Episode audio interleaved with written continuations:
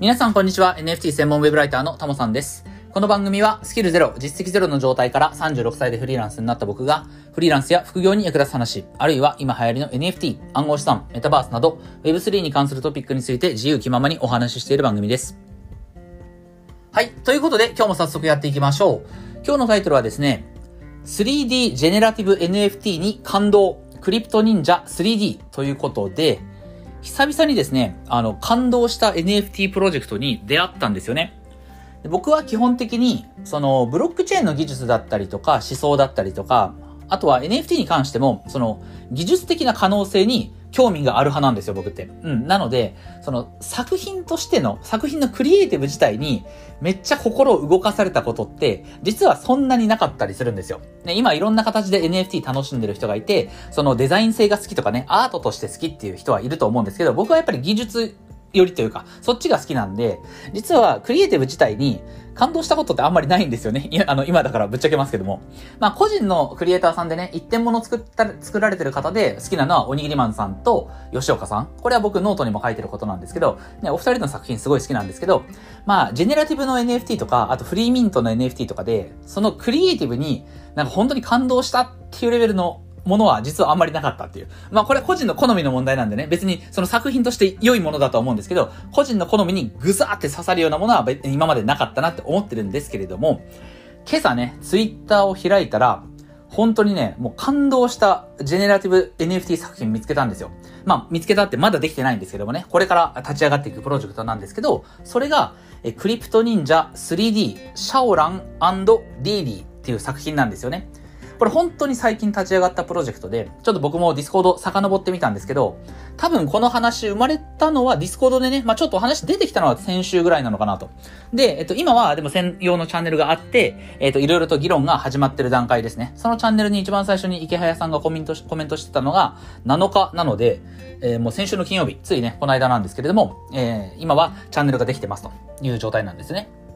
で、えっと、リリースの予定日とか発行点数とかね、その、まだ不確実なことがあると思うので、そういった、その、まだわかんないっていうことはね、どうなるかわかんないことは一旦置いといて、まあ、間違いのない情報だけね、ちょっとお伝えすると、えー、このクリプト忍者 3D、えー、シャオランリーリーっていうね、まあ、ちょっと長いんですけど、このプロジェクトは、えー、3D の、えー、クリプト忍者のジェネラティブプロジェクトですと。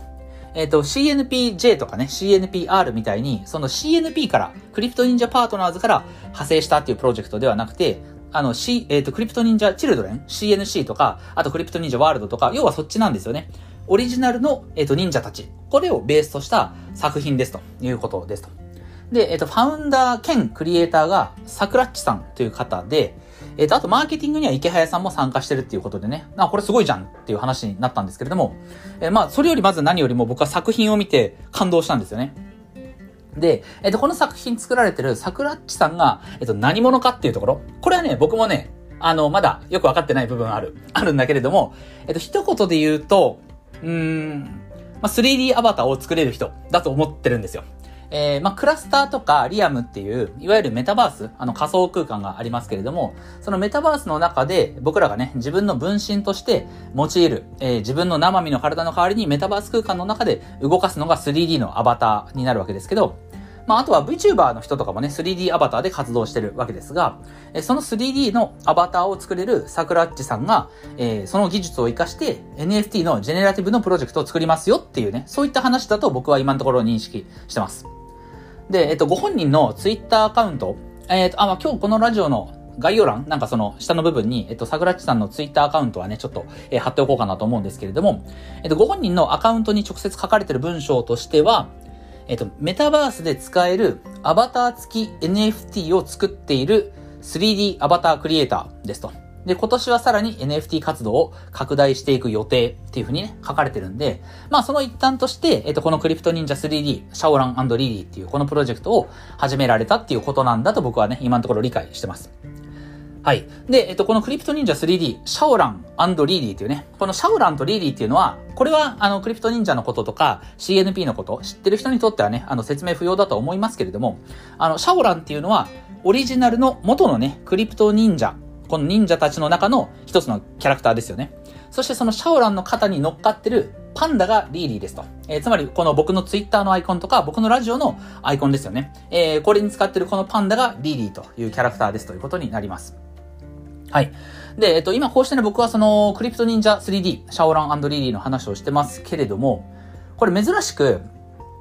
忍者 DAO のディスコードサーバーの中で、僕の方から、あの、自分で、自分のラジオでこのプロジェクトのこと喋りますって宣言してから喋ってるんですよね。で、実はこれ、あの、僕初めてなんですよ。今まで、えー、僕はその、これ以前どっかでも話したことあるんですけど、特定のプロジェクトに、こう、どっぷり、あの、足を突っ込んで何か活動することは、あんまりしないみたいなね、ことをお話ししたことがあると思います。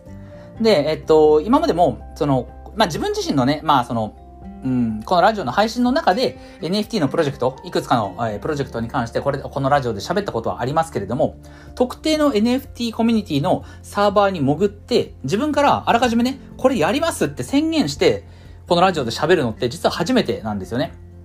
今まではディスコードサーバーも基本的には ROM専で、まあ、あの見てるだけだったんですけれども、初めて特定のプロジェクトのことを自分から発信しますよっていうことを、あの、ディスコードでね、あの、みんなに言って、えー、喋りますねって言って喋ってるんですよ。で、それくらい、なんか個人的には、あの、感動したプロジェクトなんですよね。今作られてる、その、だ制作段階のものとか見るとね。で、じゃあ僕はこのどこに感動したかっていうと、うん、まあ、具体的にそのクリエイティブの話になるんですけど、桜っちさんのツイッターの、えっと、まあ、今の時点での固定ツイート見てもらったらいいかなと思うんですけど、まあ、固定じゃなくなる可能性もあるんで、えっと、10日の、えー、午前、今日4月10日、4月10日の午前6時4分かな？えー、それぐらいのツイートを見てもらったらわかると思うんですけど、えー、3D の、その、シャオラン、オリジナルの忍者のキャラクターですよね。3D のシャオランが、こう、3D のアバターの状態でね、くるっと回って、そしてシュッと5体に分裂する画像。なんか分身してるみたいな。分裂、分裂したらダメやね。分裂じゃなくて分身ですね。シャオランがこう5体に分身してる画像ね。まあ画像っていうか動きがあるんで、要は自負画像なんですけど、まあ正直 3D でこんなん作れるんだっていうふうに僕はね、まあ僕個人的には感動したんですよ。で、あの、その他のツイートもぜひ、あの、見てほしくて、えー、まあ、他のツイート見てもらったらわかるんですけど、その、えっ、ー、と、5体のね、あの、3D のシャオランが、まあ、作られてる制作過程なのかな？うん、多分そうだと思うんですけど、えー、その、実際に 3D のアバターを作ってる、えー、過程の自負画像もね、ツイートされてるんですけど、これもね、なんか可愛いんですよね。3D のシャオランが、その、くるっと回る画像がね、なんかね、可愛い。もうとにかく可愛い。もう僕の、なんかこう、もう、もう本当にヒットする。もう刺されたっていう感じなんですけど、で、僕がね、やっぱこの、まあ、3D のアバターの NFT って確かに今までないなっていう風にも感じるので、まあ、シンプルに物珍しさ、あとはそのデザインの良さ、うん、まあ、本当にこれは見てもらうしかない。ちょっと僕の、なんだろう、語彙力では伝えきれないんで、あの、見てもらうのが一番だと思うんですけど、やっぱり NFT の今までのアート作品ってね、2D のものが多かったですから、その 3D になってるっていうこと自体が、あの、興味深いなと思うんですが、まあ僕がなんでね、この、えー、桜っちさんの作品、これを推してるかっていうと、まあ、これは本当に、さらにね、あの、僕個人の、あの、趣味思考の話になってくるんですけども、えっと、このラジオをね、過去のやつをずっと聞いてくださってる方とか、まあ、たまたまその放送回聞いてくれてる人はわかると思うんですが、えっと、僕 VTuber が好きなんですよね。で、中でも、ホロライブが好きで、まあ、とは言っても最近は実はね、あの、個人税のライバーさんとかも見てたり、あとは、青桐高校っていうね、えー、また別の事務所があるんですけど、その青桐を見て爆笑してたりするんですけど、まあ、僕はこの VTuber っていう産業にはすごく、可能性を感じてて、で、この VTuber と Web3 の技術が、こう、まあ、どんな形かわかんないけれども、絡み合っていったら、まあ、世の中絶対面白くなると思ってるんですよね。まあ、世の中っていうか、まあ、少なくともこの新しいエンタメ、全く今までになかったような、ちょっと想像つかないけども、まあ今の段階で僕で想像ついてるようなことはね、生まれないと思うんで、もうその想像をはるかに超えたものが生まれると思うんですけど、この VTuber と Web3 の技術が絡み合うことで絶対面白いものが生まれてくると思ってるんですけれども、ただ一方で、VTuber 産業側がね、この Web3 のテクノロジーに近づいてくる。これはね、結構まだ難しいんじゃないかなって思ってるんですよ。うん。まあ、最近は、えっ、ー、と、企業の、あ VTuber 企業ではね、あの、大きな二大事務所があって、二次三次とホロライブっていうのがあるんですけど、まあ二次三次もホロライブも、それぞれの運営会社が株式上場したんで、まあこれからさらにいろんなサービスができていくとは思うんですが、要はまだ、まあ会社としては上場したっていうね、すごいこう、大きな節目で、まだこれからその VTuber 事業に力入れていかなきゃいけない。おそらく Web3 のテクノロジーをがっつり組み込んでいくっていうことは、なかなか難しいんじゃないかなって思ってるんですよね。まあそうは言っても、あの僕が好きなホロライブは、えっと実はメタバースプロジェクトはもう結構力を入れてやってて、そこはね、あの、社長の谷郷さん、まあ通称屋号って言うんですけど、ホロライブの、えー、運営会社カバーの社長のね、谷郷さんの発信とか見てても、まあメタバースは力入れてくんだろうなっていうふうに思ってはいるんですけど、あの NFT とかブロックチェーンっていうところは、あんまりこの VTuber の動きずっと見てても話が出てきたことがほとんどないんですよ。NFT、あるいはブロックチェーンというね、えキーワードは出てきたことがないので、まあ先は長いなと。この Web3 関係と VTuber 関係の融合ってまだまだ先が長いなって思っていたところに、NFT 産業側からですね、3D のアバターの NFT 作品作りますと。しかもクリプト忍者でっていう。このサクラッチさんの動きがあったんで、まあ、個人的には僕は感動してるんですよ。マジで感動してる。うん。少なくとも、あの、自分としてはね、あの NFT プロジェクトの中では、まあ、割と猛烈に推したい作品なので、え、今日はね、あの、まあ、自分のラジオでね、あの、あら、今日はあらかじめ喋りますよということを宣言してまで、えー、喋らせてもらいました。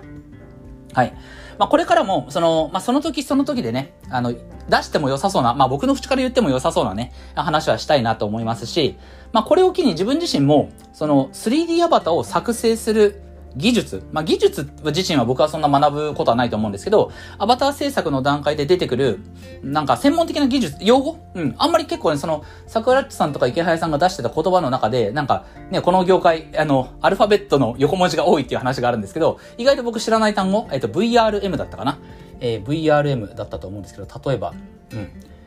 あ、これか。多分、バーチャルリアリティモデリングなのかな？うん。えっ、ー、と、VRM とかね、新しい僕の今まで知らなかった単語が出てきたりしてるので、まあそういった専門用語とかをちょっと勉強しながら、またこのラジオでね、皆さんに、その、まあ 3D アバター制作とか、まあその分野に関する何かあ知識とかでね、僕が学んだこととかあれば、ここでの場でアウトプットしたいなと思いますし、まあこのクリプト忍者 3D に関して、まあ新しい情報とかがあればね、それもお話ししていきたいなと思いますんで、まあこれからね、あの皆さんも楽しみにしていただければいいプロジェクトなんじゃないかなっていうふうに思います。